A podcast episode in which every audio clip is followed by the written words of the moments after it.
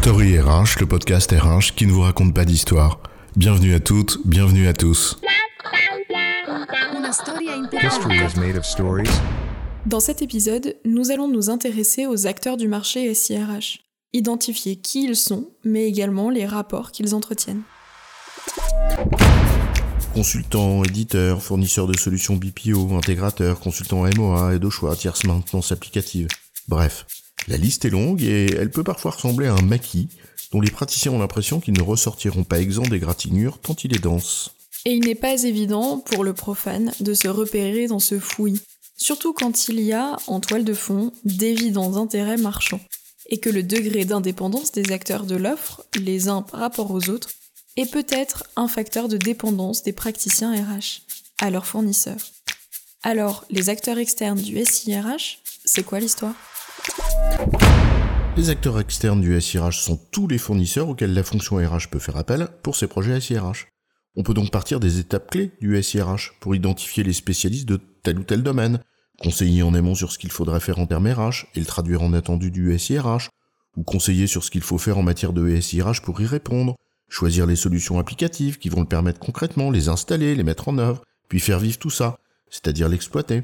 Allez, on commence par résumer le maquis. Alors, 1. Les consultants, et ça va de la politique RH à la définition des besoins fonctionnels, donc en gros consulting et assistance à la maîtrise d'ouvrage, en passant par l'aide au choix. 2. Ceux qui réalisent, c'est-à-dire les fournisseurs de solutions, et ceux qui les intègrent, et on va parler de maîtrise d'œuvre, MOE. Et enfin, 3. Ceux qui exploitent techniquement ou fonctionnellement le SIRH et le font vivre avec l'hébergement, la maintenance et le service autour, plus ou moins développé. Allez, on commence par le début, le conseil.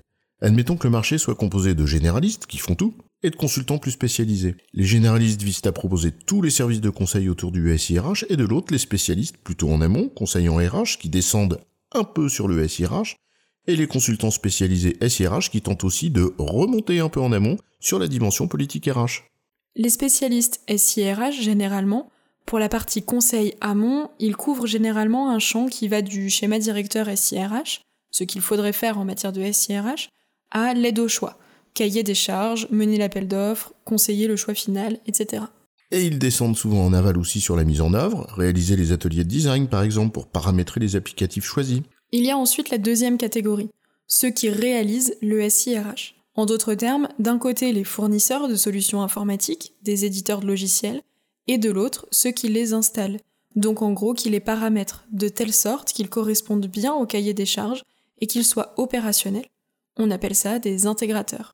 Ouais, mais là encore, chacun empiète sur les plates-bandes de l'autre. Certains éditeurs paramètrent même leurs solutions, d'autres imposent des intégrateurs certifiés, et de la même manière, certains intégrateurs, des sociétés de services informatiques, ont parfois développé des solutions logicielles qu'ils vendent. Sur ces trois premiers acteurs, consultants, éditeurs, intégrateurs, on le voit, chacun peut intégrer plus ou moins la chaîne de valeur, en amont ou en aval de son métier, pour élargir son panel d'activités, ce qui ne facilite pas toujours la lecture pour la demande. On a ensuite ceux qui exploitent le SIRH. D'abord les fournisseurs d'infrastructures techniques, les machines, l'hébergement, l'infrastructure de sécurité, etc. Mais aussi ceux qui entretiennent les logiciels. On va ici parler de tierce maintenance applicative.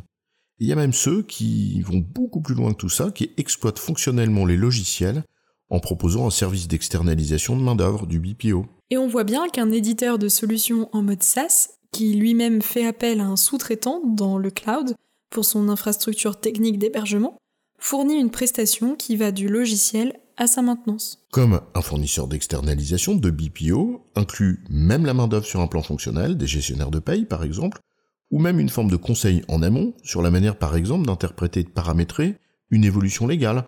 Et alors il couvre alors la quasi-totalité de la chaîne. Le marché du SIRH couvre donc un ensemble d'acteurs qui se spécialisent sur tel ou tel aspect de la chaîne de valeur ajoutée. Chacun essayant d'élargir plus ou moins son offre, au-delà de son métier d'origine, allant pour certains jusqu'à couvrir la quasi-totalité du spectre. Alors comme sur tout marché où l'on sait que les conseillers sont pas les payeurs, se posent deux questions. La première est simple, c'est celle de l'indépendance.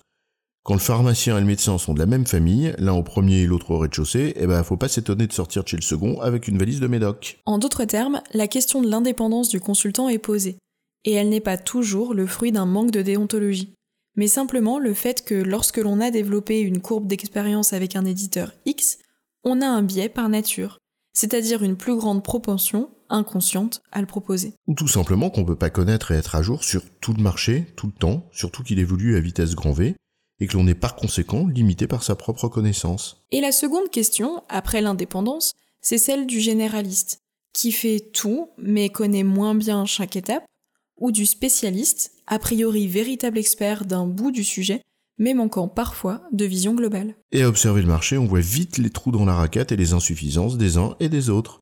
Comme toujours, sur un marché, comprendre les jeux d'intérêt des acteurs de l'offre et les limites de chacun d'entre eux est un atout pour la demande, qui doit donc développer sa propre courbe d'expérience sans toutefois devenir spécialiste, et surtout faire preuve de discernement et ne pas être naïf. En résumé, les acteurs externes en matière de SIRH sont les consultants qui aident à définir et choisir ce dont on a besoin, les éditeurs et les intégrateurs qui fournissent une solution opérationnelle, et ceux qui en assurent l'exploitation technique et la maintenance. Tous peuvent couvrir une partie plus ou moins vaste de la chaîne de valeur, ce qui pose à la fois la question de leur indépendance et du choix entre généralistes et spécialistes. J'ai bon chef? Oui, tu as bon, mais on va pas en faire toute une histoire. Story le podcast RH qui ne vous raconte pas d'histoire. Retrouvez tous les épisodes sur storyrh.fr.